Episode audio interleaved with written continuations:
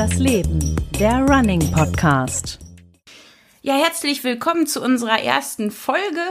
Dieser Podcast wird präsentiert von Salomon. Wir sprechen mit einer Athletin, die ist gerade mal 23 Jahre alt und hat schon die größten Trailrennen in den Alpenregionen gewinnen können. Im letzten Jahr sammelte sie Erfahrung in der Golden Trail World Series. Sie kann ohne Schokolade nicht leben. Wenn sie sich anstrengt, hängt ihr die Zunge aus dem Mund und ihr Motto lautet, What doesn't kill you makes you stronger. Ja, herzlich willkommen, Ida Sophie Hegemann. Ja, danke schön. Vielen Dank. Ja, ich freue mich sehr, dass wir heute reden. Ähm, was mich interessieren würde, du hast ja eigentlich mal mit klassischem Bahn- und Straßenlauf angefangen. Wie kam es zum Trailrunning? Ja, das stimmt. Ich bin eigentlich über den Schulsport zum Bahnlauf gekommen.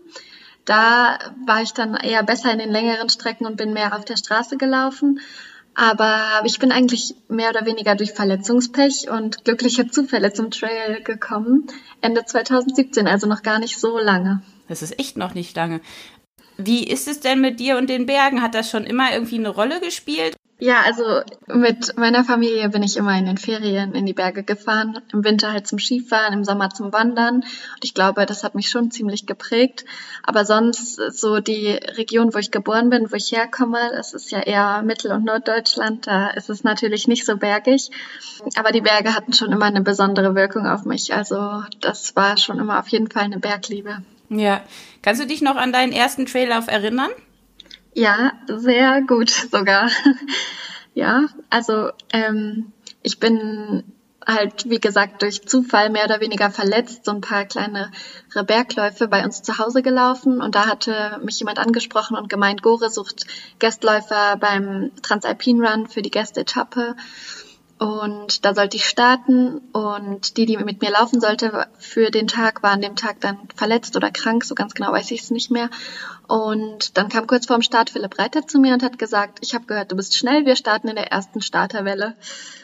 Und dann ging's los. Aber ja, es waren, glaube ich, bis dahin meine anstrengendsten, ich glaube, es waren 27 Kilometer. Und ich konnte danach eine Woche lang mich nicht richtig hinsetzen, ohne mich festzuhalten, weil ich beim Downhill, also weil ich das halt gar nicht kannte und daher so schlimm Muskelkater hatte, dass ja, aber es hat äh, mir so viel Spaß gemacht, dass ich mir danach sicher war, das will ich machen. Ach, das gibt's doch nicht. Und das war der Anfang von allem.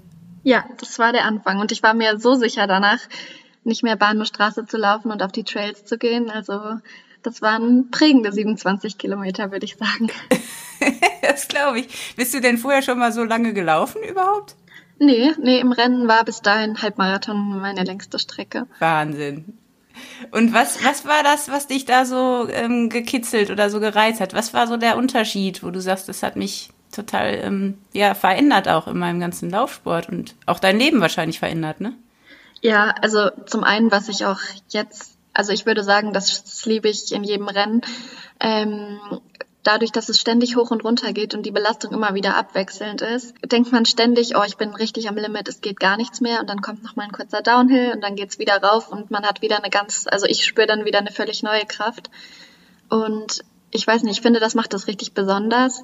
Und dann finde ich, beim Trailrunning ist die Community auch einfach besonders. Also jeder freut sich für jeden, alle haben Spaß. Es ist so, ja, ich habe mich einfach von Anfang an super gut aufgehoben gefühlt und irgendwie dieser spezielle Spirit, das ist schon, ich finde, wenn man das einmal kennenlernt, dann weiß man, glaube ich, was ich meine.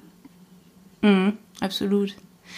Hast du dann jemanden gehabt, der dir das nach dem Lauf so ein bisschen beigebracht hat, wie das so alles geht mit dem Trailrunning? Oder hast du dann selber einfach ausprobiert? Wie hast du dann weitergemacht? Ähm, also ich habe dann, also ich bin eigentlich mit Philipp Reiter in Kontakt geblieben und auch direkt ins Salomon-Team gekommen und da haben sich halt alle um mich gekümmert. Es war, also ich würde immer noch sagen, dass ich bei jedem Rennen was dazu lerne. Gerade weil ich auch, ich bin zwar jetzt nach Innsbruck gezogen im Februar, aber bisher und auch das letzte Jahr, die letzte Saison, immer im Flachen noch weiter trainiert habe. Also bei mir zu Hause in Deutschland und nicht in den Bergen, habe ich halt bei jedem Rennen wirklich viel dazu gelernt. Und es ist auch immer noch so, dass gerade im Downhill ich noch so viel lernen muss und so viel schneller werden kann. Und ähm, ja, also es hat sich am Anfang hauptsächlich Philipp um mich gekümmert und es ist auch nach wie vor so, dass ich von allen eigentlich, die mehr Erfahrung haben, dazu lernen kann. Mhm. Welche Rolle spielt denn deine Kindheit oder deine Familie, wenn es um den Sport geht? Also ich bin in einer sehr sportlichen oder sportbegeisterten Familie groß geworden. Also eigentlich alle, sobald sie bei uns laufen lernen, fangen mit dem Tennisspielen an und ich habe Ballett gemacht und Fußball gespielt und aber bei der Leichtathletik war ich eigentlich nicht. Und meine, also ich habe viele Geschwister und wir sind eigentlich alle immer jedes Wochenende bei irgendwelchen Sportwettkämpfen oder Punktspielen unterwegs gewesen und hatten eigentlich jeden Nachmittag irgendein Training. Ähm, ja, ich habe auch einen Bruder, der sehr dicht vom Alter an mir ist, der ist nur ein Jahr jünger und wir haben uns schon immer bei allem sehr ja gemessen und verglichen und ich glaube schon, dass das prägt. Und wenn wir dann in den Ferien in die Berge zum Wandern gefahren sind, dann hatte ich meistens den Spitznamen Bergziege, weil sich alle immer aufgeregt haben, dass ich so schnell vorgehen würde, was ich absolut nicht fand und auch immer zu Streitereien geführt hat. Aber heute kann ich mir vorstellen, dass die vielleicht doch recht hatten. Aber ja, also ich würde sagen, ja, auch wenn ich früher nicht in den Bergen gelaufen bin oder auch gar nicht erst bei der Leichtathletik war, äh, die das, so das prägendste war eigentlich, dass meine Familie von Grund auf eigentlich immer viel Sport gemacht hat. Du hast mal gesagt, äh, wir haben das auch gemeinsam, weil wir beide aus einer Großfamilie kommen. Wahrscheinlich laufen wir deshalb so viel. Ja, ja, das kann, das kann gut sein. Ich liebe meine Geschwister natürlich sehr, aber ähm, das kann auch gut sein, dass ich nur deshalb so schnell bin. Ja, ich meine, es hat ja Vorteile auch im Streit, wenn man schnell ja, ist, ne? Es hat oft Vorteile, wenn man schnell ist. Man muss schnell sein beim Essen, man, also beim Aussuchen, man muss also schnell sein beim Zimmer aussuchen, wenn man in den Urlaub fährt. Also eigentlich habe ich früh gelernt, ziemlich schnell zu sein im Vergleich zu meinen Geschwistern. Ja, wie ist es jetzt heute? Also du bist jetzt in Innsbruck und studierst. Äh, haben Laufen und Architektur eigentlich irgendwas gemeinsam? Mm, so direkt würde ich jetzt eigentlich Nein sagen, aber ich würde schon sagen, dass viel, was ich im Sport gelernt habe, ähm, sich auch aufs Studium überträgt. Also ob das jetzt Disziplin und Durchhaltevermögen ist oder so. Also ich kann wirklich gut mich stundenlang hinsetzen und einfach lernen und ähm, ja an Projekten arbeiten bis es geschafft ist und habe da eigentlich einen ähnlichen Ehrgeiz wie beim Sport. Also ich denke, das ist vielleicht das Vergleichbare. Mhm. Kriegst du das gut hin mit dem Training und dem Studium oder ist es sehr aufwendig? Also ich würde sagen, es ist halt ein bisschen speziell jetzt dieses Jahr gewesen wegen Corona. Bei mir an der Uni in Innsbruck hat das super geklappt. Wir hatten von Anfang an alles online und für alles Livestreams und Übungen und auch viele Klausuren und also so, dass ich wirklich viel zu tun hatte. Aber da habe ich es immer so gemacht, dass ich vormittags trainiert habe und dann nachmittags eigentlich mich hingesetzt habe und bis abends was für die Uni gemacht habe. Das war für mich schon super flexibel, weil also ich laufe am liebsten vormittags und ich finde, man kann auch besser in den Bergen trainieren, wenn nicht so viele Leute unterwegs sind. Und das ist nun mal vormittags unter der Woche viel, viel weniger als, also da ist viel, viel weniger in den Bergen los, als wenn ich nachmittags oder am Wochenende gehe ich mag das Gefühl auch einfach gerne, wenn ich weiß, ich habe heute Morgen schon gut trainiert und kann mich jetzt voll auf die Uni konzentrieren. Aber ähm, ja, es wird sich zeigen, wie es jetzt im Wintersemester ist. Aber grundsätzlich, glaube ich, klappt das gut, dass ich das beides unter einen Hut kriege. Wann stehst du dann immer so auf? Also ich bin eine absolute Frühaufsteherin eigentlich. Ähm, ich stelle mir eigentlich nie einen Wecker, aber ich wache meistens schon so gegen sechs oder sieben auf und manchmal auch früher und gehe dann laufen. Ich liebe es auch richtig, beim Sonnenaufgang zu laufen. Also ja, ich würde sagen, ich bin voll die Frühaufsteherin. Mhm. Was war denn so dein schönstes Erlebnis in den Bergen? Oder auch beim Trailrunning? Puh, ähm, das ist schwer zu sagen. Ich habe schon so viele schöne Läufe gehabt, so viele schöne Bergspitzen gesehen. Ja, ich weiß gar nicht, also ich finde natürlich auch, dass Rennen tolle Erlebnisse sind. Für mich war halt der Transalpine Run besonders prägend, weil es halt eine besondere Erfahrung war. Die Four Trails waren besonders schön. Die World Series, da konnte ich besonders viele Erfahrungen sammeln und ganz, ja, das war auch einfach beeindruckend für mich. Und sonst, ich bin jetzt dieses Jahr den Stubaier Höhenweg, ähm, als Fastest Now in Time ähm, wollte ich gern die erste Frau sein, die den läuft am Stück unter 24 Stunden und bin den im 19 Stunden 16 gelaufen. Das war eine besondere Erfahrung. Also ich glaube, ich bin in keinem Rennen vergleichbar so sehr an meine Grenzen gekommen, weil es einfach eine ganz andere Belastung war. Das sind 80 Kilometer gewesen mit 6000, also knapp 6000 positiven und auch knapp 6000 negativen Höhenmetern. Und ähm, ja, ich weiß nicht, ich bin noch nie so eine lange Strecke gelaufen. Bis dahin war meine längste Strecke beim Transalpine Run etwas über 50 Kilometer.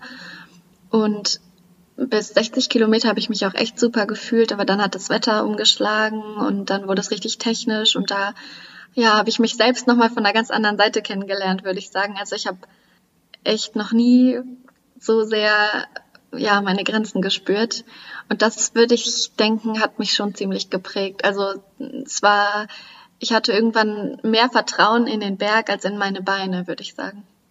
Es klingt total komisch, aber es war, ja, es war eine spezielle Situation. Mhm. Es, es hört sich toll an.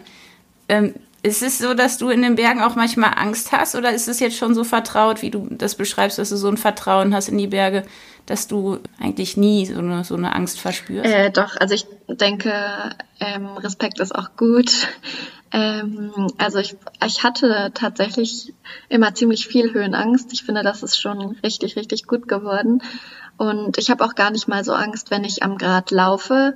Aber sobald ich mich darauf konzentriere, dass es jetzt gefährlich ist oder langsamer mache oder mir vornehme, da jetzt vorsichtig drüber zu gehen, dann habe ich das schon eher, dass ich Angst kriege. Also Respekt habe ich schon noch.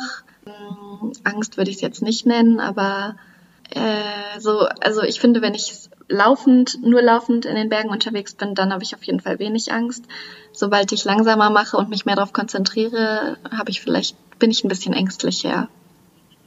Und hat das auch was mit, mit dir als Mensch gemacht, dich charakterlich verändert, so diese Läufe in den Bergen und auch das, was du gerade beschrieben hast, dieser lange Lauf? Das ist schwer zu sagen, aber ich würde auf jeden Fall schon sagen, dass ich mich in den letzten drei Jahren verändert habe.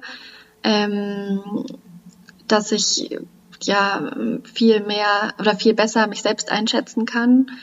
Also ich denke schon, dass gerade so lange Läufe oder lange Läufe, die man alleine in den Bergen machen, ein, ein Stück weit verändern. Also ob es nun ist, dass ich selbst viel mehr oder dass ich in mich selbst viel mehr Vertrauen habe oder dass ich es draußen einfach total genieße, die Freiheiten und in der Natur zu sein. Ich würde sagen, ich weiß viele Dinge viel mehr zu schätzen und vorher war es halt so, wenn ich in Hannover zum Beispiel laufen gegangen bin auf der Straße, dann laufe ich halt 30 Kilometer möglichst schnell, gucke die ganze Zeit auf die Uhr, hoffe, dass der Schnitt möglichst gut ist und ärgere mich, wenn ich im Schnitt eine Sekunde zu langsam war. Und jetzt ist es halt eher ich laufe los, klar habe ich einen groben Plan und ähm, überlege mir vorher, wie viel Höhenmeter ich machen will oder was für eine Distanz. Aber ich genieße das Laufen oder das Körpergefühl viel mehr. Ich kann viel besser in mich reinfühlen, sagen, heute geht's mir nicht so gut, heute laufe ich vielleicht fünf Kilometer weniger oder heute geht's mir super, heute kann ich probieren, nach dem Joch noch da und dahin zu laufen. Also ich würde sagen, ich kann mich selbst viel besser einschätzen, habe ein besseres Körpergefühl und weiß viel besser oder viel mehr, was mir gut tut. Mhm. Was sind denn deine drei größten Stärken beim Trailrunning? Weil du hast ja echt schon den Transalpine äh, gewonnen, die Four Trails. Ich meine, das ist ja schon auch ein Brett, so ein, so ein Etappenrennen zu laufen. Ähm, welche Stärken machen dich da aus? Ja, also ich glaube, Etappenrennen liegen mir einfach prinzipiell sehr gut, weil ich, also es war schon immer so, dass ich kein ähm, Regenerationstyp bin. Also als ich noch auf der Bahn gelaufen bin und noch in größeren Trainingsgruppen war, ich war nie die, die schnell ist, wenn sie vorm Rennen drei Tage komplett Pause macht oder wenn sie eine Woche Regeneration vorher macht, sondern ich war immer schneller, wenn ich eigentlich aus dem Training heraus gestartet bin. Und ich finde, bei den Etappenrennen fällt mir meistens der erste und der zweite Tag, also bei den Vortrails ist mir der erste Tag am schwersten gefallen, auch wenn man das, finde ich, auf den Fotos nicht so sieht, aber da ist mir der erste auf jeden Fall am schwersten mhm. gefallen. Am, bei dem Transalpine Run ist mir der zweite Tag am schwersten gefallen. Und sonst habe ich immer das Gefühl, dass ich so von Tag zu Tag stärker werde, auch wenn der Tag davor super anstrengend war. Also ich weiß nicht, das liegt mir, glaube ich, ganz gut. Und sonst allgemein bei den Trailrennen ist meine Stärke auf jeden Fall bergauf. Im Downhill muss ich halt ja, da muss ich noch so viel dazu lernen. Da muss ich auch noch aufpassen, dass ich da nicht so viel Zeit verliere. Und ich denke, sonst ist vielleicht auch mein Wille einfach meine größte Stärke. Mhm. Wie ist denn das beim Transalpine? Da läuft man ja zu zweit, sonst ist ja Laufen eher ein Einzelsport, wo man sich so alleine durchkämpft. Ähm, hast du da irgendwie einen Tipp, auch wie sich Läufer darauf vorbereiten, zusammen durch die Alpen rennen? Da muss man sich ja doch auch ein bisschen verstehen, oder?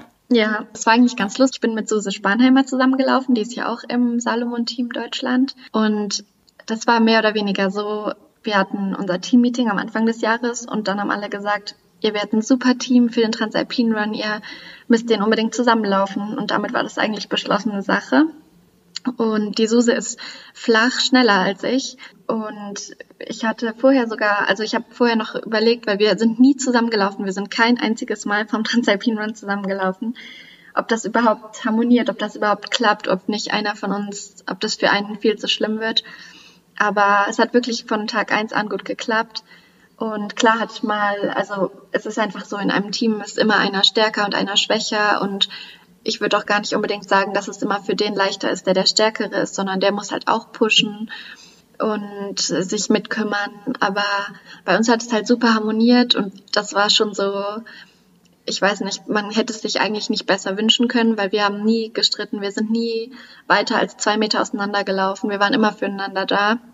Und das ist natürlich so der Optimalfall. Es hätte auch ganz anders ausgehen können. Aber ich glaube, wir sind einfach beide nicht der Typ dafür, ähm, dass wir uns da jetzt gegenseitig irgendwie hätten fertig machen müssen oder davon profitiert hätten, schneller zu rennen als die andere. Also es ist auf jeden Fall eine Herausforderung, weil man eben nicht mehr nur noch auf sich selbst hört und immer nur an seine eigene Grenze geht, sondern man hat jemand anderes dabei, wo man schauen muss, dass auch der ja nicht über seine Grenzen hinausgeht, dass auch der sicher ins Ziel kommt.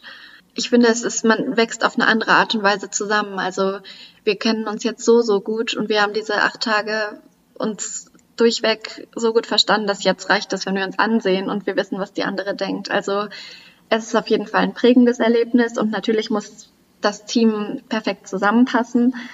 Aber ich würde jetzt gar nicht unbedingt sagen, man muss vorher so und so viel zusammen trainieren, weil das haben wir nicht gemacht. Deswegen kann ich da jetzt nicht einen Tipp in die Richtung geben. Und bei uns hat es trotzdem perfekt gepasst und hätte ja echt nicht besser laufen können. Also wir haben ja wirklich von Tag eins an das Ding so ein bisschen gerockt und jeden Tag gewonnen und das voll genießen können. Aber es hätte natürlich auch anders laufen können. Mhm. Was ist denn, wenn du äh, an deine Grenzen kommst oder müde wirst oder an dir zweifelst? Jetzt, egal ob beim ähm, Lauf zu zweit oder alleine, wie reagierst du dann? Also im Rennen denke ich eigentlich immer an meine kleine Schwester. Also ich stelle mir immer vor, wie stolz sie ist, wenn ich als Erste ins Ziel komme oder wie stolz sie überhaupt ist, wenn ich ins Ziel komme. Ja, also mh, mm, bei den Four Trails war meine Familie eigentlich so das erste Mal bei einem Rennen dabei und da ist sie ja jeden Tag mit ins Ziel gelaufen und beim Transalpin Run war ich dann ganz alleine. Und dann sind sie als Überraschung am letzten Tag ähm, gekommen und sie stand vor der Ziellinie und ich dachte, ich habe eine, also ich dachte, ich habe eine Fata Morgana oder bin wirklich völlig durch mit den Nerven, ähm, weil es für die halt eine super weite Reise war. Und ich versuche mir halt im Rennen immer vorzustellen, wie stolz sie wäre. Deswegen, da, also wenn es ganz, ganz schwierig wird. Ansonsten versuche ich halt schon äh, einfach das Rennen zu genießen. Und ich würde sagen, das Gefühl, wenn man richtig erschöpft ist, das, also mir macht das auch Spaß, so dass es gar nicht unbedingt nur Leid ist.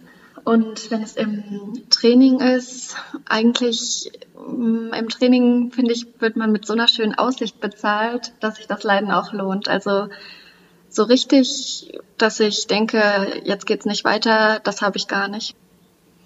Also bist du, bist du schon sehr belastbar und auch ähm, man könnte jetzt sagen, leicht masochistisch veranlagt, vielleicht, dass du die Schmerzen auch genießt. Nein, nein, ja, genießt ist jetzt vielleicht übertrieben, aber ja, ich bin sehr belastbar und ich finde einfach, das Gefühl danach ist so schön, das entschädigt für alle, für allen Schmerz und alles Leid. Aber ich bin auch sehr, also ich bin schon sehr belastbar, ja. Ja. Ähm, jetzt müssen wir noch mal über die heraushängende Zunge sprechen. also wer Fotos von Ida kennt, der weiß, manchmal sieht sie ein bisschen aus wie ein hechelnder Hund. Das meine ich jetzt sehr liebevoll. Also ich finde, du bist ja ein wunderschönes Mädchen, das ist ja gar keine Frage. Aber äh, ist das irgendwie eine Strategie, die wir uns alle abgucken sollten? Ist das irgendwie ein Kühlungseffekt? Was hat es damit auf sich? also ich muss sagen, selber kenne fast immer nur Fotos oder kannte immer nur Fotos von mir, wo ich halt lache, weil beim Laufen oder beim Trailrunning vor allem, ich habe halt echt so einen Spaß, dass ich immer lache, immer wenn ich irgendwen sehe auf der Strecke oder an der Strecke, der anfeuert. Also meistens bedanke ich mich sogar ähm, fürs Anfeuern und ich muss immer lachen und deswegen lache ich halt auch auf allen Fotos oder fast allen. Ähm, es gibt allerdings auch Fotos von so ganz schwierigen Schlüssel, Schlüsselsituationen, so wie das bei den Four Trails letztes Jahr an einem Geröllfeld war. Ich glaube, da hattet ihr auch in der Running ein ganz schönes Foto von mir, wo ich mir schön ähm, die Zunge draußen habe und auf die Lippe beiße. Also in so Momenten, wo ich echt kämpfe, mache ich das unterbewusst. Und mir war das selbst gar nicht so bewusst. Aber als ich dann auf Fotos gesehen habe, okay, das mache ich scheinbar, wenn ich richtig konzentriert bin ähm, habe ich auch mal drauf geachtet und das ist tatsächlich so, wenn ich richtig konzentriert bin, dann habe ich meine Zunge draußen. Ich finde super. Beiß mir auf die Unterlippe. ja, sieht nicht schön aus, aber ist vielleicht mein Geheimrezept. Ja, ich finde es total gut. Wie ist denn jetzt die Corona-Krise für dich? Viele Läufer, die, die drehen ja so ein bisschen durch, weil sie jetzt keine Rennen haben oder laufen noch mehr, einfach ähm, ja aus Reflex vielleicht. Ähm, wie hast du die Corona-Krise erlebt und ähm, was hat das mit dir so gemacht? Hat die dich ausgebremst in irgendeiner Weise? Mm, das würde ich nicht sagen. Also ich, ich habe das auch so wahrgenommen, dass es vielen Läufern wirklich schwer gefallen ist, dass keine Rennen stattfinden und ich fand es insofern schwierig, dass ich halt lange, ich habe mir lange gewünscht, in die Berge zu ziehen und in den Bergen zu trainieren. Und für mich war es eine große Entscheidung, weil es halt wirklich weit weg ist von meiner Familie. Wenn ich überlege, dass ich acht bis zehn Stunden brauche, um die zu sehen und, und ich bin wirklich ein Familienmensch, dann habe ich mich für die Berge entschieden und bin umgezogen und dann kam Corona und es gab keine Rennen und das, ja, alles hat sich geändert, aber so ging es ja nicht nur mir, sondern so ging es allen. Und ich finde, mir ging es verhältnismäßig sehr gut. Ich konnte trainieren, ich konnte meine Uni nebenbei machen, also mich hat es eigentlich nicht eingeschränkt. Ich würde sagen, ich habe viele Sachen gemacht, die ich sonst in einer normalen Saison nicht gemacht hätte, viele lange Touren. Ich konnte viele Berge oder schöne Trails besser kennenlernen und entdecken, die ich sonst wahrscheinlich für, für was ich sonst wahrscheinlich nicht Zeit gehabt hätte, weil ich gedacht hätte, ich muss jetzt fokussiert auf den, den und den Wettkampf in der World Series hintrainieren. Am Anfang war es noch so, das erste, also die ersten Rennen, die für mich abgesagt wurden, im Frühjahr waren eins in Italien und eins in Schweden und dann mit Segama das erste World Series Rennen. Da war die Enttäuschung noch recht groß, würde ich sagen. Ähm, als dann die Four Trails und der Transalpine Run erstmal nach hinten verschoben wurden, äh, war ich auch sehr unsicher, wie ich so damit umgehen soll. Und als es dann abgesagt wurde, natürlich auch enttäuscht, weil mein Ziel natürlich war, da wieder zu starten, meinen Titel zu verteidigen, das Feeling zu haben, so wie es letztes Jahr war. Oder auch bei der World Series letztes Jahr habe ich es so genossen, viele Leute kennenzulernen, mit dem internationalen Team unterwegs zu sein. Leute, die eigentlich meine Idole sind, kennenzulernen. Und klar ist das alles ähm, dieses Jahr dann mir verwehrt geblieben. Aber grundsätzlich laufe ich ja, weil ich das Laufen liebe, weil ich es liebe, in den Bergen unterwegs zu sein, stundenlang ja durch die Gegend zu laufen, mich immer wieder selbst zu challengen, hoch zu haben, tief zu haben, erschöpft zu sein, eine Wahnsinnsaussicht zu genießen. Und das konnte ich ja jetzt auch. Und Deswegen, mir ist es jetzt nicht so schwer gefallen, weil ich eigentlich die Rennen nicht brauche, um zu laufen, sondern die Rennen als schönen Zusatz sehe. Aber dass ich überhaupt laufen konnte während der ganzen Corona-Zeit, das war mir halt einfach wichtig und das konnte ich, so dass ich nicht sagen kann, dass es mir irgendwie schlecht ging. Hm. Es gibt ja auch einige Länder, wo man gar nicht raus durfte. Ja, ganz ne? genau. In Spanien ganz zum genau. Beispiel. Hm, da haben wir es ja echt gut gehabt. Also ähm, wer sind denn deine Idole? Das würde mich natürlich interessieren. Wer hat dich geprägt und beeinflusst? Also natürlich Emily Forsberg, aber auch Ida Nielsen. Nicht nur wegen des gleichen mhm. Namens, aber die sind ähm, Vorbilder für mich. Aber ich finde auch, dass Judith, die letztes Jahr die World Series gewonnen hat, einfach eine wahnsinnig inspirierende und beeindruckende Persönlichkeit ist, von der ich mir so viel abschauen kann. Und ja, ich finde das ganz cool. Also das sind jetzt so Frauen, zu denen ich aufschaue, aber natürlich finde ich auch, dass Kilian Johnny einfach unfassbar beeindruckend ist und das gar nicht so zu begreifen ist, was der für Leistungen vollbringt. Aber ähm, ja, das war letztes Jahr wirklich speziell, dadurch, dass ich im internationalen Team war und mit denen immer reisen konnte oder mit denen untergebracht war, konnte ich sie so hautnah erleben, erleben, wie die sich vor dem Wettkampf verhalten oder nach dem Rennen verhalten und habe viele Tipps bekommen und alle waren super nett zu mir. Also ja, das war das letzte Jahr war schon ein kleiner Traum. Kannst du uns vielleicht so zwei, drei Tipps mitgeben, die du da gelernt hast? Ja, also ich habe auf jeden Fall viel für, den, für die Verbesserung meines Downhills gelernt. Also ich würde allgemein als Tipp immer sagen, wenn man in einem Rennen ist oder auch wenn man draußen unterwegs ist und bergauf das Gefühl hat, dass man an seine Grenzen kommt oder einfach nicht mehr kann, dass man niemals nach oben schauen darf, sondern immer nur kurz vor sich oder am besten ist es sogar, wenn man einen Läufer direkt vor sich hat, wenn man auf deren oder dessen Füße schauen kann und einfach nicht nach oben schaut und denkt, oh, so weit noch, sondern immer denkt, gleich ist es geschafft. Das macht auf jeden Fall einen Unterschied. Dann ähm, denke ich, dass man immer nur bis zum nächsten Anstieg oder bis zum nächsten Downhill denken sollte, eben weil beim Trail ständig das Rauf und Runter wechseln und man immer wieder andere Belastungen hat. Und ja, bergauf ist es wichtig, dass man kleine Schritte macht, bergunter ist es wichtig, dass man die Hüfte streckt und vor allem, dass man, das muss ich auch noch lernen, so viel Vertrauen in den Berg hat, dass man versucht, mit dem Oberkörper zu bremsen und nicht mit den Beinen. ja. Ja, da kann ich einen guten Tipp geben, aber das muss ich selbst noch noch besser verinnerlichen. Ja, ja, aber das ist ja sehr hilfreich und ich meine, man ist ja auch nie perfekt, ne? Also es geht ja immer weiter. Ja, klar und ich glaube gerade beim Downhill, das ist einfach das ist ein Punkt, wo man halt merkt, dass ich nicht in den Bergen aufgewachsen bin, sondern dass ich halt im Flachen aufgewachsen mhm. bin. An wie vielen Rennen nimmst du denn normalerweise, also wenn jetzt keine Corona-Krise ist, teil und was würdest du da empfehlen? Also so pauschal ähm, ist es schwierig zu sagen, weil es natürlich immer auf die Streckenlänge drauf ankommt.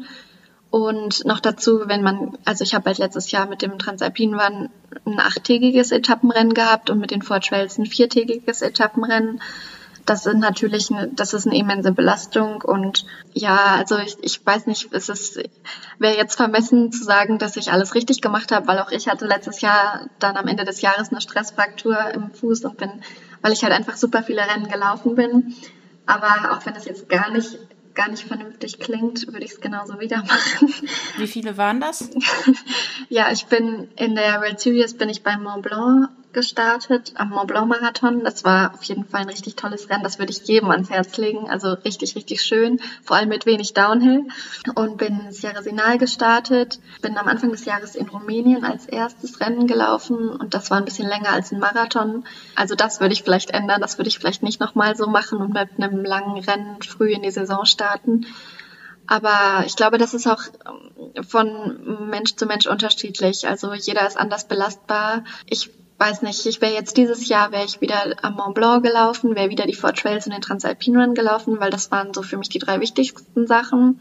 Und ansonsten wäre ich in den Dolomiten dieses Mal das Sky Race von der World Series gelaufen und Segama. Und ich denke mal, dass ich so grob das auch nächstes Jahr vorhabe. Aber grundsätzlich bin ich auch noch ziemlich jung für eine Trailläuferin und muss natürlich noch aufpassen, dass ich nicht so lange Strecken laufe, so dass der Höhenweg, wie ich das dieses Jahr gemacht habe, die Fasten on Time auf jeden Fall eine Ausnahme war und ich mir noch ein paar Jahre Zeit nehmen muss, um so lange Strecken zu laufen. Aber auf Dauer, also auf lange Sicht, ist es auf jeden Fall mein Ziel, so lange Distanzen zu laufen und klar, wie ich glaube, fast jeder vorhat, irgendwann als Höhepunkt meiner Trail-Karriere möchte ich natürlich den UTMB laufen. Ja. Aber das hat natürlich noch Zeit. Du sagst jetzt gerade Mont Blanc, den würdest du jedem Läufer empfehlen. Warum? Was ist da so speziell? Ich weiß nicht, ich fand, also ich war das erste Mal in Chamonix und ich war die ganze Woche halt schon da und es hatte so einen besonderen Flair. Ich habe die Woche total genossen und dann war das Rennen so ein bisschen das i-Tüpfelchen. Und auch wenn ich im Rennen, muss ich sagen, ich bin für mich zu langsam angelaufen, weil ich wirklich großen Respekt hatte. Es war ein riesen starkes Feld, also wirklich jeder, den ich so über die Marathondistanz als im Trail stark einschätzen würde oder kenne, ist da gestartet, so dass ich viel Respekt hatte und langsam losgelaufen oder zu langsam für was ich eigentlich gekonnt hätte losgelaufen bin. Und ich hatte auch ein bisschen Magenprobleme, aber es war eine wunderschöne Umgebung und was für mich besonders ein Pluspunkt war, es gibt halt keinen richtig krassen Downhill. ähm, die Aussicht ist einfach atemberaubend und das ganze Feeling, es hat so viele Zuschauer, so viele wirklich, die diesen Trail-Running-Sport so leben und nicht nur am Rand stehen, weil sie irgendwen kennen, sondern wirklich jeden anfeuern, als wäre es der beste Freund. Und das Rennen war für mich einfach so besonders schön, das will ich unbedingt wieder machen und das würde ich jedem ans Herz legen. Wir haben eine Sache gemeinsam, wir lieben beide Schokolade. Ja, das stimmt. Wie viel Schokolade isst du denn so am Tag? ja, also ähm, jetzt denkt dann natürlich jeder, dass ich total unsportlich bin. Ich weiß nicht, ob ich das verraten darf. Unbedingt. Aber ja, es gibt zumindest eigentlich, es gibt zumindest keinen Tag, an dem ich keine Schokolade esse. So viel kann ich schon mal sagen. Und äh, ähm, ich bin da auch sehr vielfältig aufgestellt. Also ich bin sehr offen für jegliche Sorten von Schokolade. Ich würde mich auch, also wenn das hier jemand hört, der noch einen Schokoladentester sucht oder einen Pralinentester, dafür wäre ich auch zu haben. Ähm, ja, ich liebe Schokolade wirklich und vor allem nach langen Läufen oder nach Rennen oder so finde ich, kann man sich mit Schokolade belohnen. Ja, vielleicht ist das dann ja dann noch äh, neben der Architektur vielleicht ein, ein mögliches Ziel als Pralinentesterin. Ein weiteres Standbein. äh, apropos Ernährung. Ja. Ähm, also wenn du nicht gerade Schokolade isst, hast du in der Ernährung irgendwas, woran du dich hältst? Also ich denke, man kann sich viel, viel gesünder ernähren, als ich mich ernähre. Aber ich esse in der Regel kein Fleisch. Ich esse aber sehr, sehr gern Fisch und bin ein riesen Obstfan. Und ja, also ich, ich habe keinen Ernährungsplan oder halte mich nicht an irgendwelche Ernährungsvorgaben. Meistens gucke ich einfach, was ich so das Gefühl habe, was mein Körper gerade braucht. Und wenn es Schokolade ist, ist es Schokolade. Macht ja auch glücklich. Das ist ja für die Seele auch wichtig. Ja. Ja, ja, genau. Vielleicht reden wir noch kurz über die Ausrüstung. Hast du da auch ein paar Tipps, worauf man achten sollte, gerade als Anfänger? Wie findet man den richtigen Schuh? Oder gibt es da Sachen, die du gelernt hast, die du anderen gern ersparen würdest? Ja, also da können wir auch noch mal auf mein allererstes Rennen zurückkommen, weil da bin ich nämlich ähm, mit dem Speedcross gelaufen, ohne ihn einzulaufen und das würde ich halt jetzt nicht mehr machen. Ich habe daraus gelernt, dass ich einen sehr schmalen Fuß habe und immer in schmalen Salomon-Schuhen laufen muss. Also ich laufe zum Beispiel gerne im Sens oder auch im Amphib oder also, also jeder hat halt unterschiedliche Füße. Ich finde, es ist schon so das Wichtigste eigentlich im Rennen, dass der Schuh perfekt passt und dass er vorher eingelaufen ist, also dass man vorher viel damit gelaufen ist. Das habe ich halt bei meinem allerersten Trail falsch gemacht. Ich dachte, cool, neuer Schuh, den ziehe ich natürlich nur zu dem Rennen an. Das war nicht besonders klug also dass der Schuh passt, ist wirklich super wichtig, vor allem wenn man so viele Stunden unterwegs ist. Und mhm. sonst bin ich vorher, als ich noch auf der Straße gelaufen bin, natürlich immer mit möglichst wenig Sachen unterwegs gewesen und das hat sich bisher so ein bisschen durchgezogen. Also ich laufe hier in den Bergen zwar meistens mit Trail-Rucksack, aber habe oft nur eine Flasche dabei oder so und die auch nicht ganz voll, sondern denke halt, dass ich unterwegs an Brunnen vorbeikomme oder an Wasserstellen, wo ich mir die füllen kann. Sonst habe ich ich habe halt immer für den Notfall ein bisschen Kleingeld dabei oder ähm, ja, auf jeden Fall Geld, weil es halt schon passieren kann oder gerade wenn man in den Bergen unterwegs ist, dass es einem entweder plötzlich dann doch nicht mehr so gut geht oder dass man sich überschätzt oder dass das Wetter umschlägt. Das ist auch, ich hatte es schon zweimal jetzt, dass ich eine lange Tour gemacht habe und das Wetter urplötzlich total umgeschlagen ist und ich dann doch in ein anderes Tal runtergelaufen bin und von da aus mit dem Bus zurückgefahren bin, dann habe ich immer einen Riegel für einen Notfall dabei, eben falls es mal eine längere Tour wird oder falls ich merke, boah, ich fühle mich heute so gut, ich glaube, ich hänge noch den und den Gipfel dran, weil ich finde, es ist ganz schrecklich, wenn man einmal, ob das nun im Rennen ist oder im Training, wenn man einmal so einen Hungerrast bekommt oder sich unterzuckert fühlt, dann ist es ganz schwer, wieder in so ein gutes Gefühl reinzukommen. Mhm. Deswegen habe ich da immer vorbeugend was dabei. Und sonst habe ich immer Taschentücher dabei und ähm, eigentlich immer eine Regenjacke, weil ich laufe liebend gerne im Regen, aber es ist schon nochmal was anderes, wenn man stundenlang unterwegs ist und dann von Kopf bis Fuß klitschnass ist. Oder wenn man stundenlang unterwegs ist und eine gute Regenjacke anhat und merkt, dass man eigentlich total trocken ist. Mhm. Das ist ein ganz anderes Laufgefühl. Grundsätzlich denke ich, ist es besser, zu viel dabei zu haben, als dass man unterwegs ist und einem irgendwas fehlt. Mhm. Ja, auf jeden Fall. Gerade in den Bergen, wie du sagst, ne, wo alles sich so schnell ändern kann. Ja, und man hat auch nicht überall Handyempfang oder auch nicht immer ein Handy dabei und man trifft auch nicht immer Leute. Also da sollte man lieber auf normal sicher gehen. Mhm. Was machst du eigentlich, wenn du mal nicht läufst? also ich bin sehr gern bei meiner Familie, verbringe sehr gern Zeit mit meiner kleinen Schwester. Aber ich gehe auch gerne shoppen, ich backe gerne, ich zeichne gerne. Ja, also ich habe jetzt nicht so ein aufregendes Partyleben, würde ich sagen, aber finde schon ganz guten Ausgleich zum Laufen und Lernen. Was will denn deine kleine Schwester werden? Am liebsten will sie alles machen wie ich. Sie möchte auch gerne eine gute Läuferin werden, aber sie würde sich gerne den Laufteil ersparen. Also es würde ihr reichen, einfach immer ins Ziel zu laufen. Ehrlich. Gibt es irgendeinen exotischen Ort, an dem du noch gerne laufen möchtest irgendwann, wo du noch nicht warst?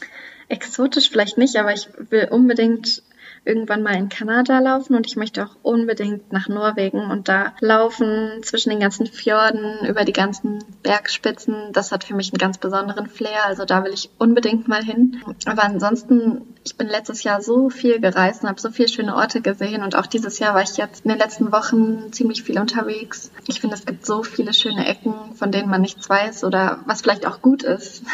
Das ist so ein bisschen ähm, weniger touristisch ist.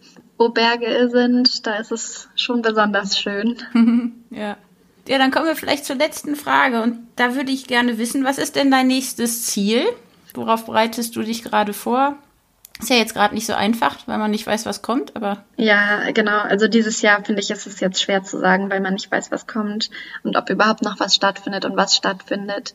Aber sonst ähm, ja, denke ich eigentlich ans nächste Jahr. Würde da gerne die World Series rennen, würde da gerne die Four Trails rennen und den Transalpine Run, würde auch möglichst gerne da den Titel verteidigen. Und sonst hoffe ich einfach, dass ich verletzungsfrei bleibe oder bin und möglichst viel laufen kann. Ja, das wünschen wir dir auf jeden Fall, Ida. Dankeschön. Äh, dass du fröhlich und gesund bleibst und wir werden dich natürlich weiter verfolgen und ähm, ja, wünschen dir ganz, ganz viel Freude weiterhin in den Bergen. Wer mehr über Ida erfahren möchte, der kann auch auf unserer Homepage mal vorbeigucken. Da gibt's auch ganz viele schöne Bilder und ein paar interessante Infos.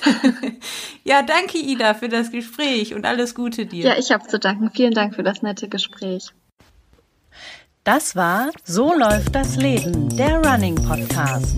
Mehr Infos, spannende Reportagen und Tests gibt es auf unserer Website www.running-magazin.com.